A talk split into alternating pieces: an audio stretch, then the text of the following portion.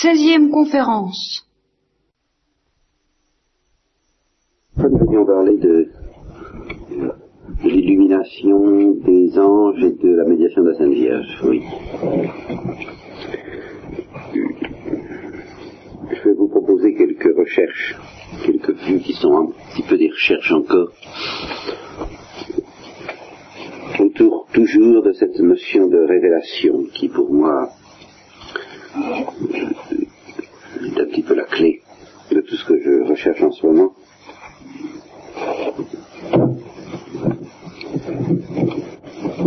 Je voudrais revenir sur cette idée que je vous ai dite souvent, mais que j'ai l'impression de ne jamais avoir dégagé avec la la netteté que je souhaiterais. Je ne sais pas si je vais y arriver encore cette fois-ci. Selon laquelle il n'y a de révélation que dans la mesure où Dieu nous offre son amour. Voyez bien. Que même, en particulier, la révélation trinitaire, le dogme de la Trinité, n'est que l'expression la plus achevée, qui consomme les expressions humaines par lesquelles Dieu nous propose son amour. D'ailleurs, alors il y a là quelque chose d'un peu audacieux dans ma formulation, parce que on dira que ce que Dieu est dans lui-même est plus important que cette vérité particulière, évidemment euh, très vénérable et d'un grand poids pour nous, selon laquelle Dieu nous aime. C'est le titre d'un ouvrage de Don Bellorger. Dieu nous aime. Pourquoi attacher une importance particulière à cette vérité Dieu nous aime Et surtout, pourquoi y attacher une telle importance en soi Que ça a une importance particulière par rapport à nous, d'accord. Mais on pourrait dire, au-dessus de cette vérité qui nous concerne, il y a les vérités qui concernent ce que Dieu est en lui-même.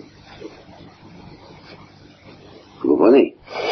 Le, le, mystère de Dieu en lui-même est quelque chose de plus important que le mystère de Dieu par rapport à nous. C'est un des instincts les plus profonds de l'adoration que de se perdre au-delà de ce que Dieu est pour nous dans ce que Dieu est pour lui. Vous saisissez bien,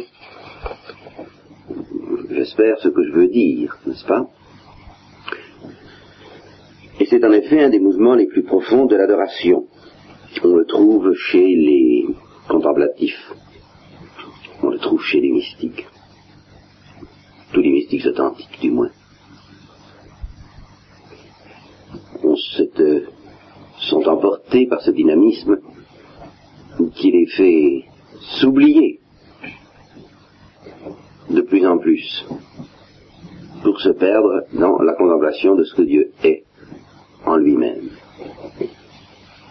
C'est le privilège en particulier de la Sainte Vierge que d'avoir cet élan. Si tu t'ignores, si tu ne sais, si tu ne te regardes pas, si tu ne te si ignoraste, ô pulcherima mulierum, toi la plus belle des femmes, si tu ignores ta beauté, parce que tu ne penses qu'à la beauté de celui qui est au-delà de toute beauté créée.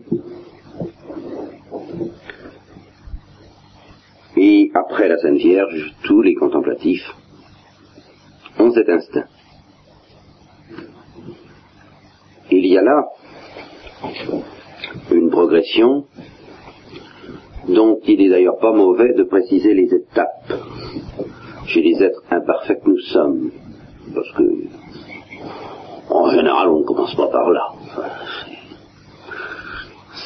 Ça n'est pas normal. Et non seulement ça n'est pas normal, mais il pourrait y avoir danger prétendre commencer par là. C'est justement là que j'opposerai le mouvement des spirituels, le mouvement des âmes de raison, qui lui est authentique, quand la raison est authentique, et quand l'âme est fidèle, à certaines vues de théologiens. Je suis, c'est un petit peu mon milieu. Alors je connais un peu mieux euh, les qualités et les défauts des théologiens que celles des autres milieux. Et alors le théologien peut avoir tendance à vouloir à mettre Dieu en tête tout de suite. Plus peut-être pour la satisfaction de son esprit que par pur amour. Et ça c'est extrêmement dangereux. Et c'est dangereux aussi pour les âmes dont il s'occupe. Une âme qui commence s'intéresse nécessairement d'abord à l'amour que Dieu a pour elle. Et cela, je n'oserais pas dire, justement, ce sera tout l'objet du débat, je n'oserais pas dire uniquement parce qu'elle est imparfaite. La plupart du temps, l'âme est imparfaite. Par conséquent, elle s'intéresse à elle-même, sinon plus, du moins autant qu'à Dieu. Elle est assez normalement centrée sur elle-même, et ça c'est une imperfection. Là, nous sommes tout à fait d'accord. Mais il faut distinguer, et c'est déjà le premier effort que je vais vous demander, distinguer entre s'intéresser à soi et s'intéresser à l'amour que Dieu a pour nous. S'intéresser à nous, c'est nous intéresser, c'est s'intéresser à nous, évidemment. Et si nous nous intéressons à nous en premier lieu, il y a là un désordre. Un désordre inévitable peut-être, un désordre très naturel de la part des pauvres commençants que nous sommes, des pauvres infirmes que nous sommes. Mais enfin, c'est un désordre. Et petit à petit, il est normal et il est bon que le Saint-Esprit d'une part et les théologiens de l'autre nous invitent à purifier notre âme et à la débarrasser de ce désordre, de, de sorte que nous nous intéressions à Dieu d'abord et non pas à nous d'abord. Mais ça c'est une chose. Autre chose est en Dieu de s'intéresser d'abord, si je peux dire, ou de considérer d'abord ou de penser d'abord à l'amour qu'il a pour nous. Et autre chose de penser à nous. Quand on pense à Dieu en tant qu'il nous aime, c'est tout de même encore à Dieu qu'on pense. Voilà. Et tout le secret de ce que je cherche à vous dire, c'est que sur la terre, tant que vous ne voyez pas Dieu, il n'existe aucune vérité plus profonde sur Dieu, sur le secret de Dieu. Vous ne trouverez rien qui vous permette de pénétrer plus profondément dans le secret de Dieu que cette connaissance de l'amour que Dieu a pour nous. Voilà ce que je veux dire. Et c'est audacieux. Euh, enfin, c'est risqué par rapport aux théologiens qui sont tentés de dire tout de même les vérités, les connaissances que nous avons sur ce que Dieu est en lui-même ne sont-elles pas au-dessus de cette vérité selon laquelle Dieu nous aime? Et bien, ce que j'essaierai de vous montrer, à grand renfort de technique, et alors, vous savez ce que ça veut dire. Vais vous préparer au pire. Mais j'espère que de temps en temps vous aurez l'intuition quand même que c'est bien tout de même la perspective de la foi que je cherche à vous montrer. C'est pas pour le plaisir de faire des démonstrations. Je cherche à me couler dans la perspective de la révélation authentique, de la parole de Dieu authentique telle qu'elle nous est proposée. C'est que en fait rien de plus profond sur Dieu, sur le secret de Dieu, sur la nature de ce que Dieu est en lui-même, ne peut nous être donné qu'à travers cette connaissance que Dieu nous a. Autrement dit, je veux dire, si vous voulez atteindre ce que Dieu est en lui-même sur la terre, vous ne pouvez rien faire de plus profond que de méditer sur l'amour qu'il a pour nous et que, de vous, mettre en présence de cet amour, plus profondément encore que de méditer. Alors ça, j'essaierai de vous expliquer la différence entre méditer explicitement sur un mystère et nous mettre en présence effectivement, concrètement et peut-être implicitement en présence de ce mystère. Et ça, ça va me demander des instruments techniques que je vous demande pardon à l'avance d'être obligé d'utiliser, mais sans lesquels il n'y a pas moyen d'avancer dans ce domaine. Des instruments techniques relativement simples et surtout dont l'usage est extrêmement nécessaire dans la vie spirituelle. On ne peut rien comprendre à toutes sortes de problèmes qui tracassent la plupart des esprits, et par conséquent les vôtres aussi, en particulier le salut de ceux qui sont hors de l'Église de manière visible, si on n'a pas à sa disposition ces, ces instruments techniques. Donc, avant d'entrer dans ce détail technique, je vous donne ma conclusion. N'est-ce pas? C'est en nous mettant en présence de l'amour concret que Dieu a pour nous que nous pouvons pénétrer le plus profondément, tant que nous sommes sur la terre, dans le secret de ce que Dieu est en lui-même. Donc, il y a un point où je suis d'accord avec les théologiens les plus transcendants, les plus soucieux de la transcendance divine, ce qu'il y a de plus intéressant, en tout état de cause, sur la terre comme au ciel, c'est de euh, contempler ce que Dieu est en lui-même, certes. C'est bien de cela qu'il s'agit dans les deux cas. Et s'occuper de contempler autre chose, c'est évidemment une imperfection. Et par conséquent, quelquefois, un désordre. S'intéresser à sa petite personne, aux grâces que Dieu nous a faites, euh, parce que nous les avons reçues, nous, au progrès que nous faisons, à notre propre sainteté, à notre propre amour même. Euh, s'y intéresser en priorité, c'est évidemment un désordre. Quel que soit ce que Dieu nous a offert, quelle que soit notre euh, profondeurs d'amour dans lesquelles une âme peut se sentir emportée, comme Thérèse de l'Enfant Jésus se sentait emportée par l'amour miséricordieux, et toutes les autres, et que, d'autres âmes contemplatives en même temps, aussi comme elle. Eh bien, quelle que soit l'évidence et la délectation qu'on peut trouver à contempler cet amour de Dieu, ce poids d'amour écrasant, comme disait Sœur Élisabeth de la Trinité, qui se trouve posé sur nous, y a cette contemplation n'a d'intérêt, en fin de compte, définitif, que dans la mesure où elle nous aide à contempler ce que Dieu est. Et non pas ce que nous sommes, nous. Là, je suis bien d'accord. Je dis seulement que nous ne pouvons aller jamais aussi loin dans la contemplation de ce que Dieu est en lui-même qu'en nous mettant en présence de l'amour qu'il a pour nous. Et alors, ce que je dis là, finalement, c'est une vérité très simple et tellement simple que c'est presque une vérité de la palisse. Seulement, on n'y prend pas garde.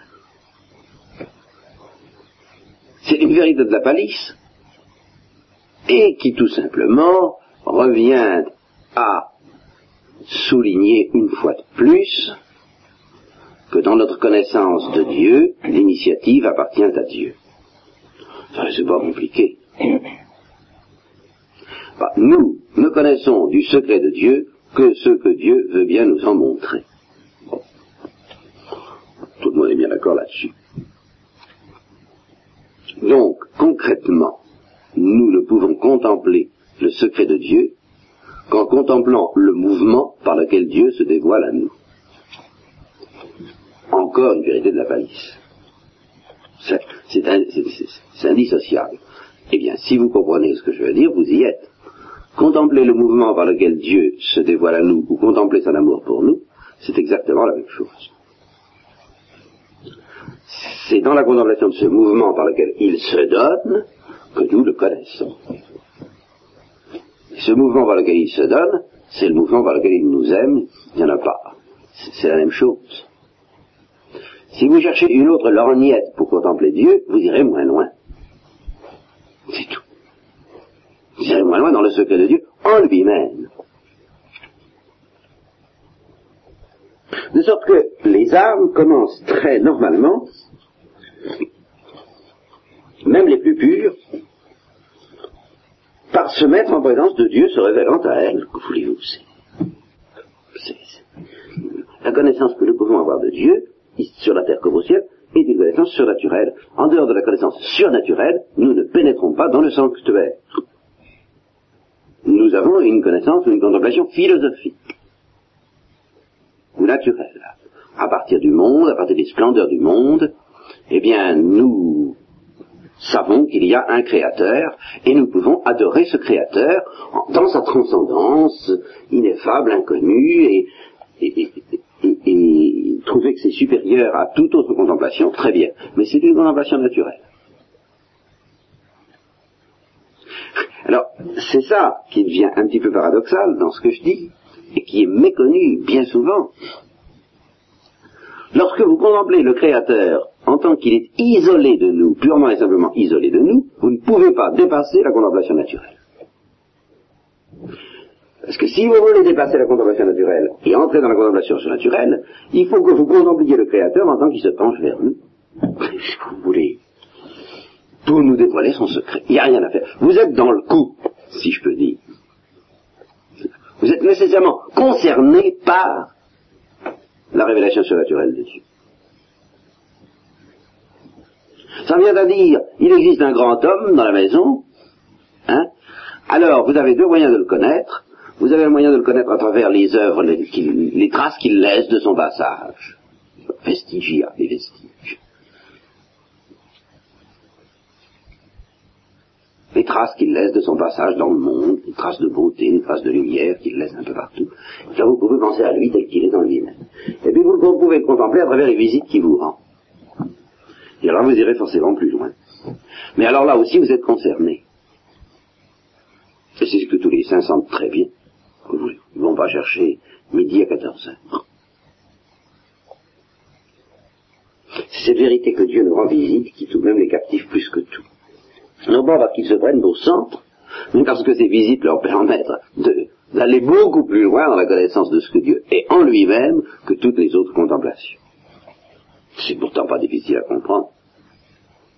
D'ailleurs, ça, je sais que vous le comprenez très bien. Seulement, euh, je vous donne des armes pour mettre les choses bien en place. Parce que vous verrez que ça a des, conséquences un peu surprenantes, même en ce qui concerne la révélation trinitaire, le dogme trinitaire. De sorte que les âmes fidèles se laissent éduquer par Dieu lui-même pour s'élever à une connaissance de plus en plus haute de Dieu, pour laisser cette lumière dont je vous parlais la dernière fois, cette aurore grandissante, grandir. Autrement dit, l'aurore dont j'ai parlé la dernière fois est une aurore qui, concrètement, nous concerne. Voyez-vous, c'est là ce que je voudrais vous expliquer. Le monde surnaturel est un monde dans lequel nous sommes regardés par Dieu. Il, ne peut pas avoir de consistance indépendamment de ce regard, puisqu'il vient de ce regard que Dieu nous jette. C'est parce que Dieu jette sur nous un certain regard qu'il nous introduit dans la lumière surnaturelle. C'est donc un événement qui est en même temps quelque chose de notre histoire. Nous ne pénétrons pas dans la lumière surnaturelle par effraction et anonymement, comme si un spectacle extraordinaire étant offert à un certain nombre d'initiés, on pouvait obtenir sans être invité. Mais en grimpant sur un toit ou en passant par un petit trou, on pouvait obtenir de regarder le spectacle sans être invité. Ça, ça n'existe pas dans l'ordre surnaturel. Voilà. On ne contemple Dieu dans l'ordre surnaturel que, que Dieu, on ne contemple Dieu, un Dieu que celui qui, que Dieu qui se dévoile à nous, avec l'intention de se dévoiler à nous. C'est-à-dire que le secret de Dieu, surnaturellement compris, le secret trinitaire, la sainteté de Dieu, c'est toujours une sainteté nous regardant, nous parlant, se dévoilant à nous. C'est toujours dans un dialogue, même au ciel, que nous contemplons Dieu dans son secret. Et c'est toute la différence entre la contemplation naturelle et la contemplation surnaturelle.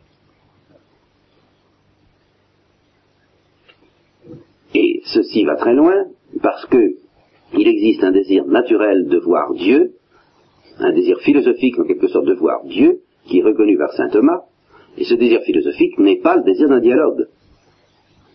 C'est le désir très normal que tout esprit créé peut avoir de contempler au besoin par effraction, condition qu'il n'y ait pas de péché sans doute, mais enfin, je veux dire, euh, c'est un désir qui ne concerne pas spécialement le désir du dialogue avec Dieu. C'est le désir de connaître le secret de la cause première. Le désir surnaturel, lui, ne peut pas, est inséparable du désir de dialoguer. Et voilà pourquoi nous sommes nécessairement présents dans la contemplation la plus haute que nous puissions avoir de Dieu, fût-ce la vision face à face. Car le Dieu que nous contemplons dans la vision face à face, c'est le Dieu se dévoilant à nous et ayant l'intention de se dévoiler à nous. C'est inséparable, indissociable. C'est Dieu en lui-même, mais c'est Dieu en lui-même se donnant. Et non pas Dieu en lui-même tout court. Alors que le désir naturel de voir Dieu, c'est le désir naturel de voir Dieu tout court. Et non pas un Dieu se donnant à nous. C'est simple ce que je vous dis là. Mais encore une fois, c'est très mal compris. Parce que certains théologiens, il faut avouer que cette race euh, n'existe guère que chez les dominicains. Je veux dire qu'il y a d'autres théologiens que chez les dominicains, mais ces théologiens, euh, ce que j'appellerais hyper objectifs, qui ont un peu la maladie de l'objectivité, c'est un mal comme un autre, ne se rencontrent guère que chez les dominicains, ou tout au moins chez les thomistes. C'est pas de la faute à saint Thomas, mais euh, tout est dangereux, que voulez-vous. Les autres théologiens euh, partent d'instinct, en effet, de, de, de l'amour que Dieu a pour nous et du dialogue qui s'établit entre Dieu et nous. Mais chez il peut y avoir, parce que ce sont des philosophes, et des philosophes potents, et de grands philosophes, et que c'est une bonne chose, mais que c'est une chose dangereuse, il peut y avoir un certain désir d'écarter la créature comme gênante. C'est toujours la même chose. Comme gênante pour la contemplation de Dieu. De se débarrasser, comme on dit, du sujet. Ce sujet qui est toujours plus ou moins une impureté dans le ciel de notre contemplation. Comme une tache dans l'écran, sur l'écran, qui nous révèle ce que Dieu est. Comme il faut avouer que cette euh, présence de nous-mêmes dans la contemplation du secret de Dieu, à titre de concerné par le dévoilement que Dieu nous offre et par l'amour que Dieu nous offre. Je sais pas, c'est ça, c'est de ça que je parle. Dieu ne se révèle à nous qu'en nous révélant en même temps son amour pour nous, qu'en nous révélant son intention de se dévoiler à nous. Conséquence, nous ne pouvons pas être complètement à la porte, mis à la porte de la contemplation la plus élevée que nous avons de Dieu en lui-même. Et bien sur la terre, où nous ne sommes pas purifiés, cette euh, impossibilité de mettre le sujet humain à la porte entraîne chez beaucoup de sujets, chez nous tous, chez 999 pour 1000 et peut-être plus des âmes contemplatives et des âmes chrétiennes, une immense impureté, une immense complaisance, favorise une immense complaisance. Voyez, c'est quand même quelle affaire d'être euh, choisi par Dieu comme objet de prédilection en, lequel il a mis toutes ses complaisances à la suite du, Fils. Évidemment. C'est très dangereux aussi.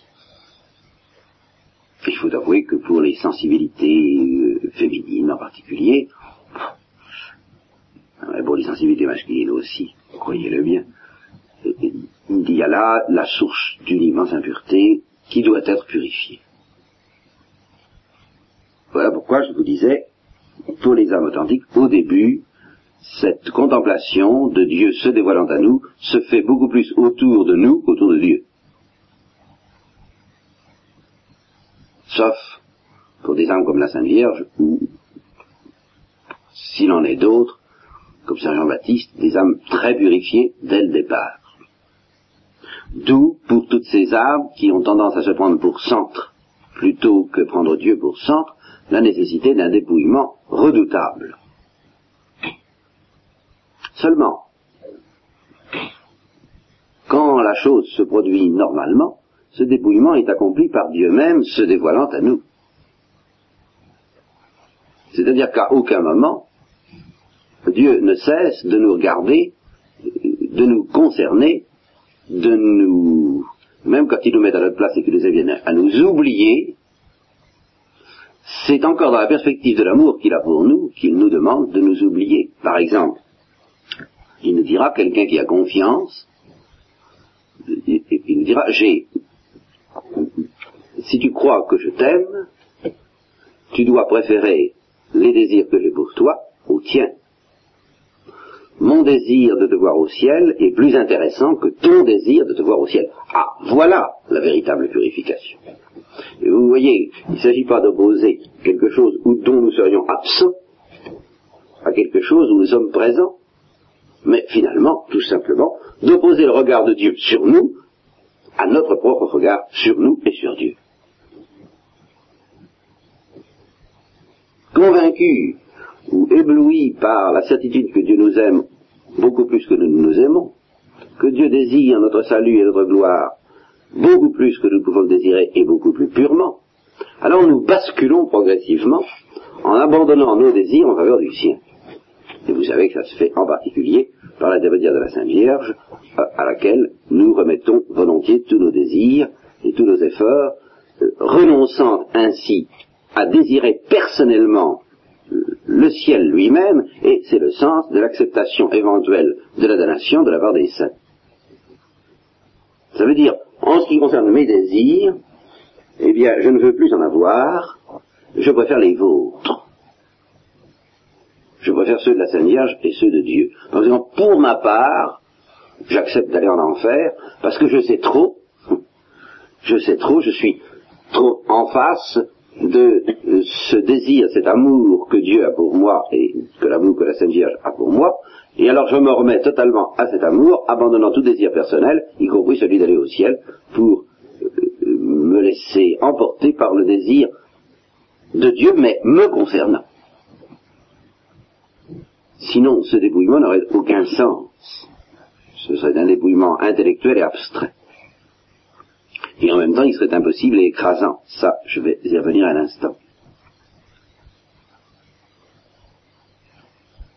Et alors, à travers, ça, j'essaierai de vous montrer, à travers, et inévitablement à travers, nous ne pouvons jamais abandonner ce médium, cet intermédiaire, cet intermédiaire que le Christ, l'humanité du Christ et le visage de la Sainte Vierge viendront justement euh, rendre sensible rendre incarné pour nous.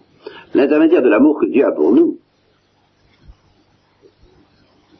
par cet intermédiaire de l'amour que Dieu a pour nous, nous plongeons dans l'amour que Dieu a pour lui-même.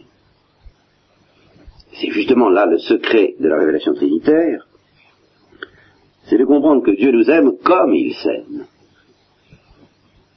De sorte que nous n'avons sur la terre rien de mieux pour découvrir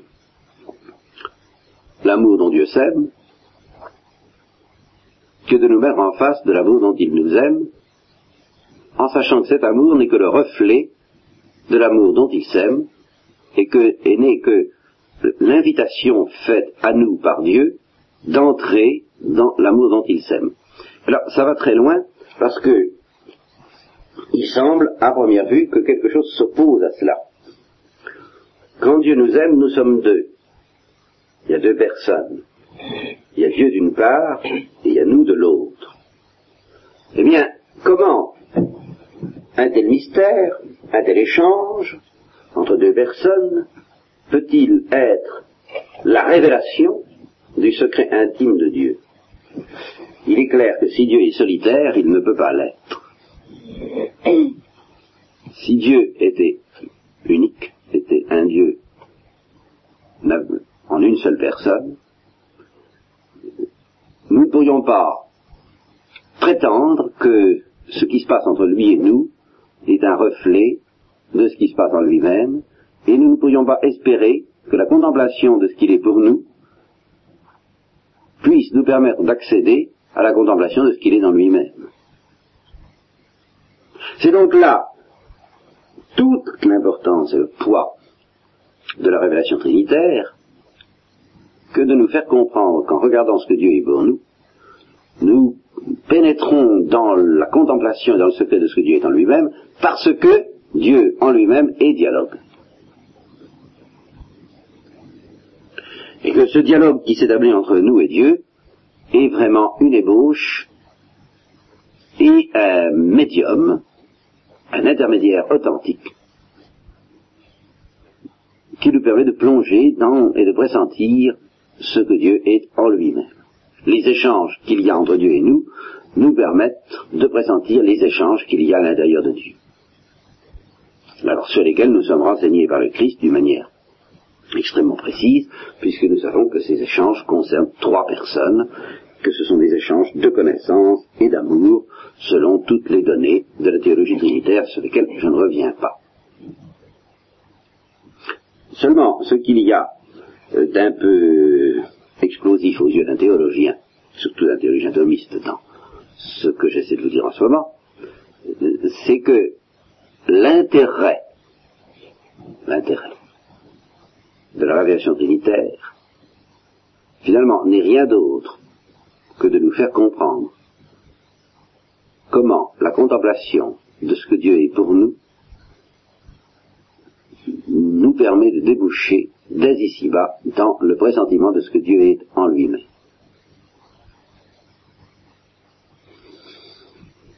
C'est ça que j'ai peur de ne pas arriver à vous faire saisir. Si vous voulez, j'ai peur de ne pas arriver à vous, à vous offusquer. Tant que vous n'aurez pas saisi qu'il y a quelque chose là d'un peu euh, choquant à première vue, c'est que je ne me serais pas bien expliqué.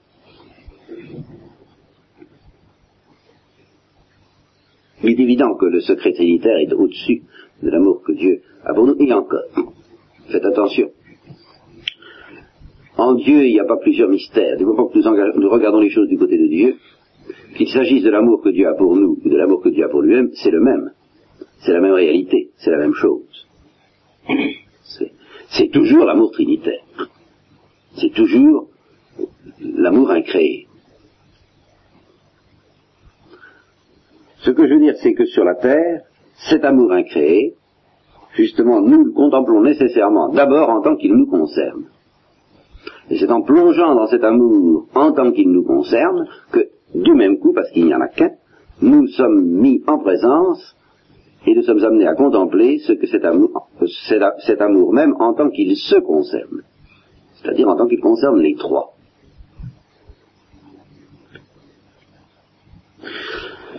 Si Dieu ne nous avait pas parlé du mystère de la Sainte Trinité, mais qu'il nous ait parlé de son amour,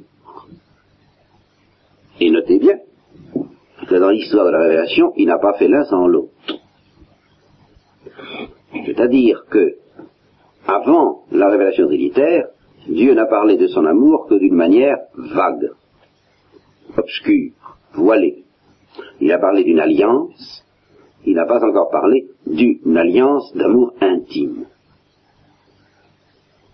Il l'a peut-être laissé entendre à travers des images, des métaphores splendides comme celle du Cantique des Cantiques. Enfin, il n'a rien dit de très précis. Il a laissé euh, l'imagination humaine soutenue par le Saint-Esprit, certainement, euh, entrevoir ce que Dieu nous propose. Mais enfin, il n'a pas mis les points sur les i, comme je vous le dirai quand j'aurai quand j'aurai enfin dégagé ma, fameuse, mon fameux instrument technique, inactus ignacto, c'est-à-dire explicitement, nommément. Il s'est contenté de nous mettre en présence de cet amour trinitaire, inactu exercito, c'est-à-dire en fait, en exercice. Dès que Dieu a parlé à Abraham, dès que Dieu a parlé à Adam et Ève au soir de la chute, je vous enverrai un sauveur. Dès que l'âme répond à la parole de Dieu par un acte de foi, elle pénètre dans l'amour trinitaire. Puisque Dieu se dévoile à elle et qu'il ne se dévoile pas plus ou moins. Simplement, les paroles humaines, à l'aide desquelles Dieu éclaire l'homme sur le sens de son dévoilement, sont, elles, plus ou moins précises, plus ou moins explicites.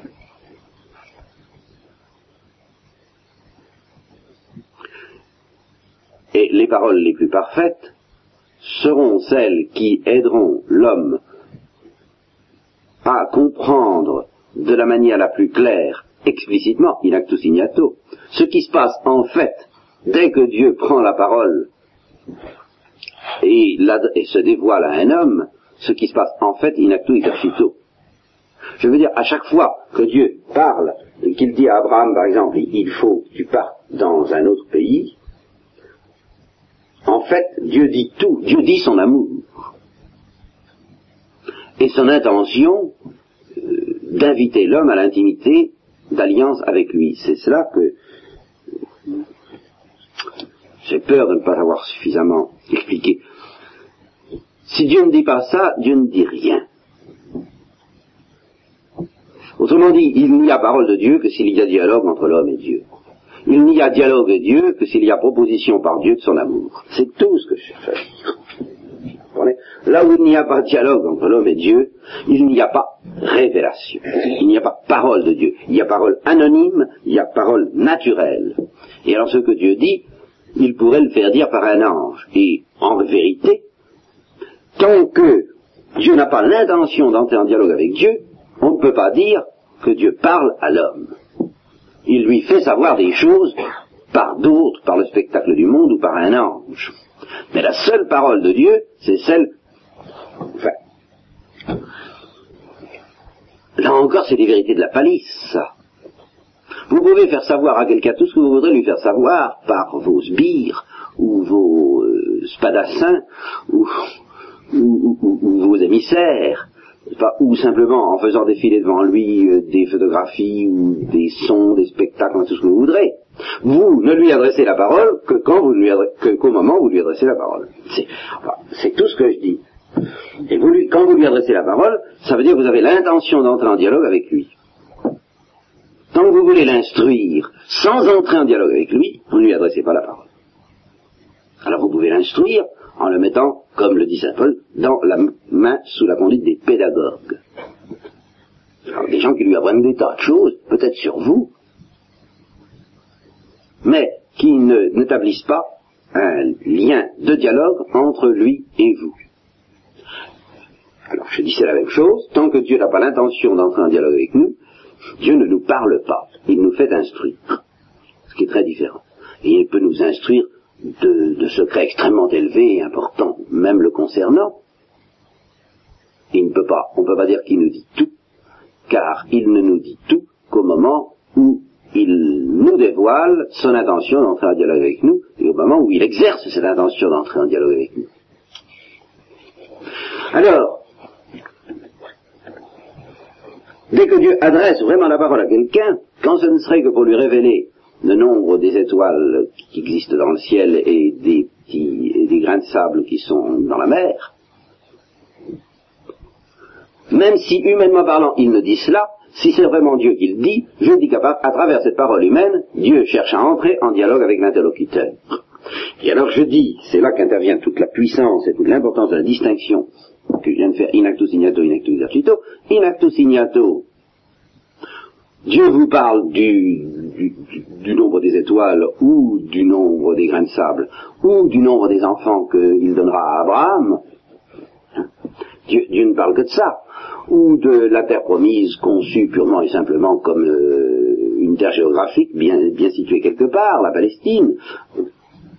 In actu signato, il parle de ça. In actu exercito, il entre en dialogue avec l'homme, parce que quand il acte exercitou, il propose son amour et son alliance et son intimité et tout ce qui nous sera révélé par le Christ et tout ce qui nous sera révélé au ciel, ce qui est encore beaucoup mieux.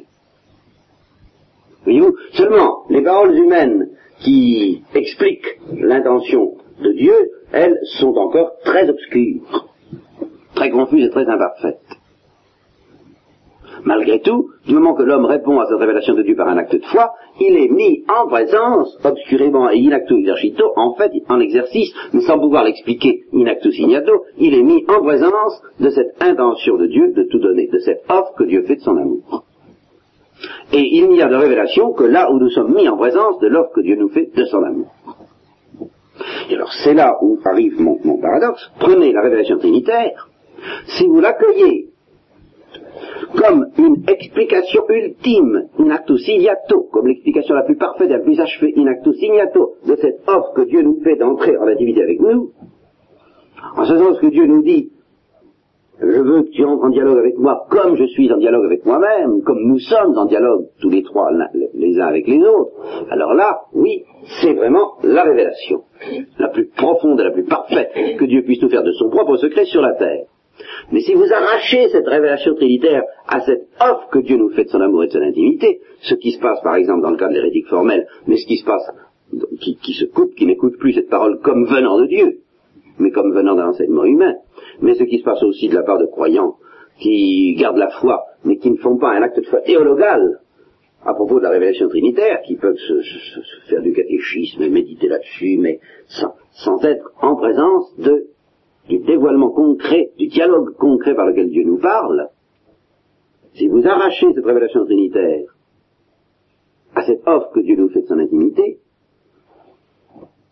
eh bien même, les, même le dogme trinitaire, ainsi euh, détaché de l'offre que Dieu nous fait de son amour, ne nous permet plus de pénétrer dans le secret de Dieu.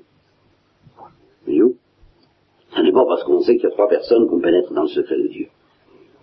Un hérétique formel, s'il en est, euh, peut savoir avec beau, peut savoir qu'il y a trois personnes en Dieu et c'est pas une erreur. Mais du moment qu'il n'est plus en dialogue avec Dieu, il ne pénètre plus dans le secret de Dieu.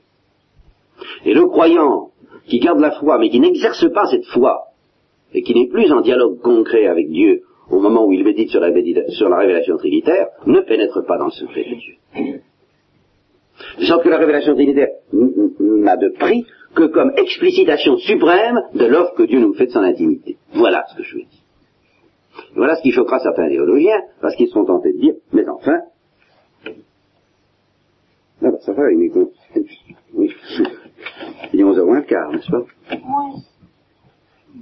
Enfin, moins 13. Ah non.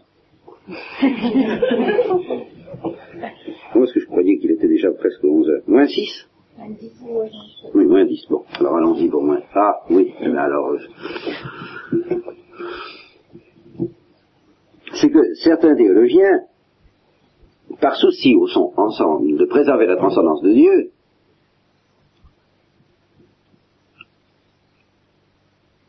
ne peuvent pas admettre que la vérité la plus haute que nous puissions connaître sur Dieu se situe à l'intérieur de l'offre que Dieu nous fait de son intimité. Ça les choque de réduire la révélation trinitaire à une explication suprême de cette offre.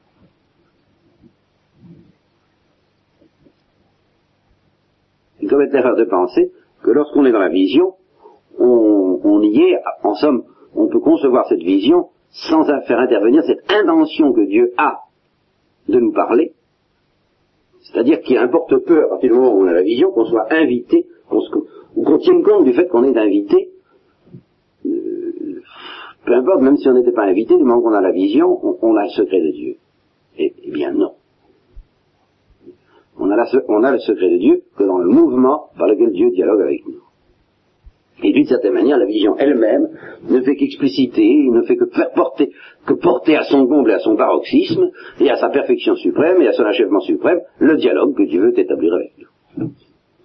Parce que si Dieu ne veut pas dialoguer avec nous, on ne saura rien de Dieu. Il est absurde de pouvoir couper notre connaissance de Dieu du dialogue que Dieu veut avoir avec nous. Ça, ça n'existe pas dans le concret. C'est simple.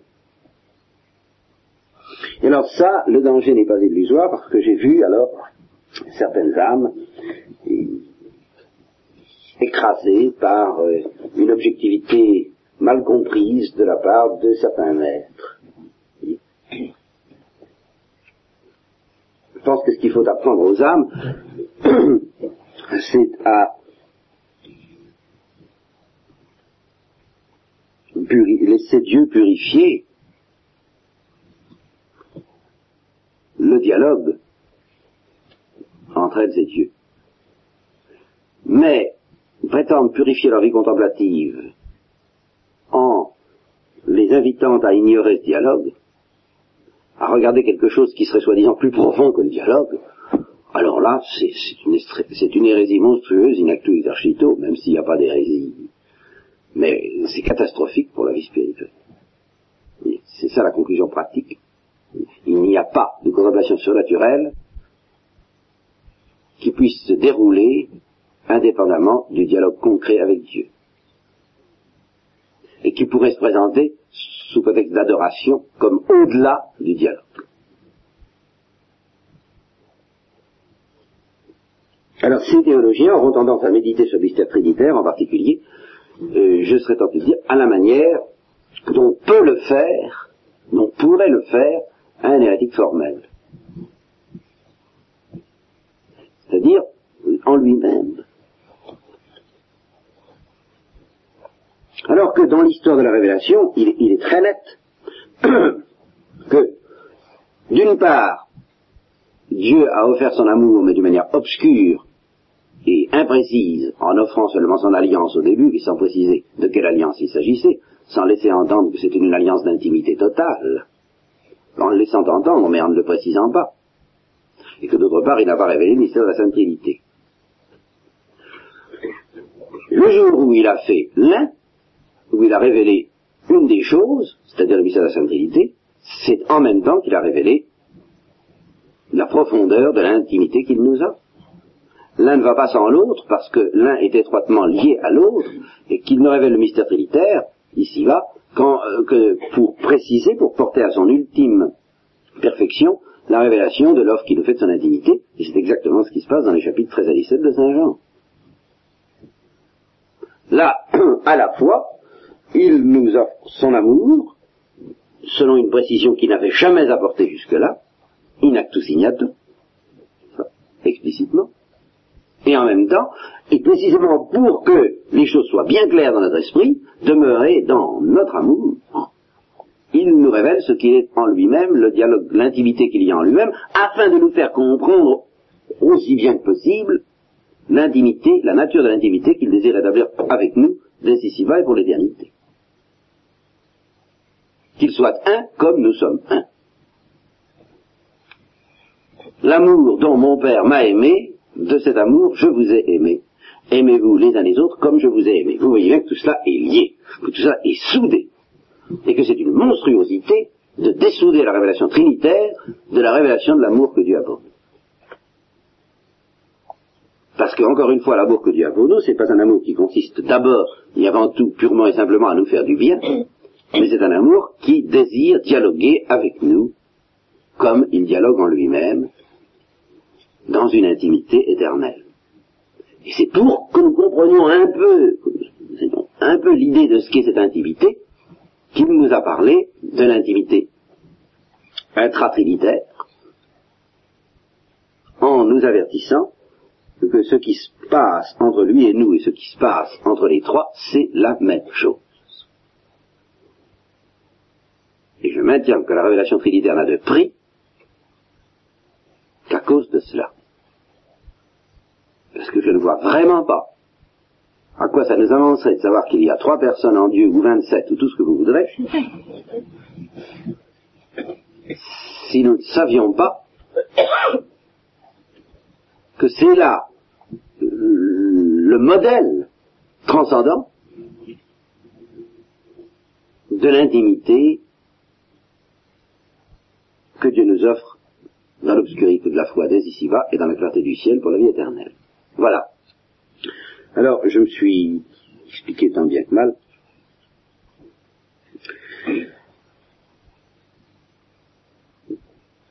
Ce sur quoi je pense insister ce soir, peut-être, alors ce sont sur des notions plus techniques qui nous permettront encore de cerner cette affaire-là davantage. Je voudrais vous parler de la connaissance expérimentale et de la connaissance affective. Vous expliquer en quoi tout cela ressemble, en quoi tout cela diffère. La connaissance théorique ou spéculative, la connaissance expérimentale, la connaissance par connaturalité et la connaissance affective. Toutes ces choses ne s'identifient pas. Et on ne peut rien comprendre à notre vie contemplative sur la terre en tant que c'est une connaissance, car c'est une connaissance, ni même au ciel, si on n'a pas mis un peu ces notions en place. À propos de la connaissance affective, j'ai d'ailleurs fait une découverte qui m'a bien soulagé. J'ai enfin compris en quoi et pourquoi la vision béatifique ne suffit pas. Il faut en arriver jusque-là, même au ciel, à connaître Dieu parfaitement. Ça peut paraître extraordinaire, mais c'est extrêmement important. Et il faut, en effet, pour que la connaissance de Dieu soit complète et parfaite, même au ciel, qu'intervienne les dons du Saint-Esprit. Alors je vous expliquerai cela parce qu'il faut qu'intervienne une connaissance affective. Et que la vision béatifique n'est pas une connaissance affective. C'est ce que je vous expliquerai. C'est une connaissance expérimentale, mais ce n'est pas une connaissance affective. Alors nous verrons ça ce soir, et alors nous retrouverons en même temps euh, cette notion de dialogue dans toutes ses profondeurs, parce que nous verrons que le dialogue, c'est requiert pour être vécu et contemplé correctement une connaissance, alors non pas nécessairement affective, quoique la connaissance affective ne gêne pas, tout ça s'arrange très bien, comme on dirait, mais au moins une connaissance par connaturalité, qui est une variante de la connaissance expérimentale. Alors ça, nous examinerons ça ce soir.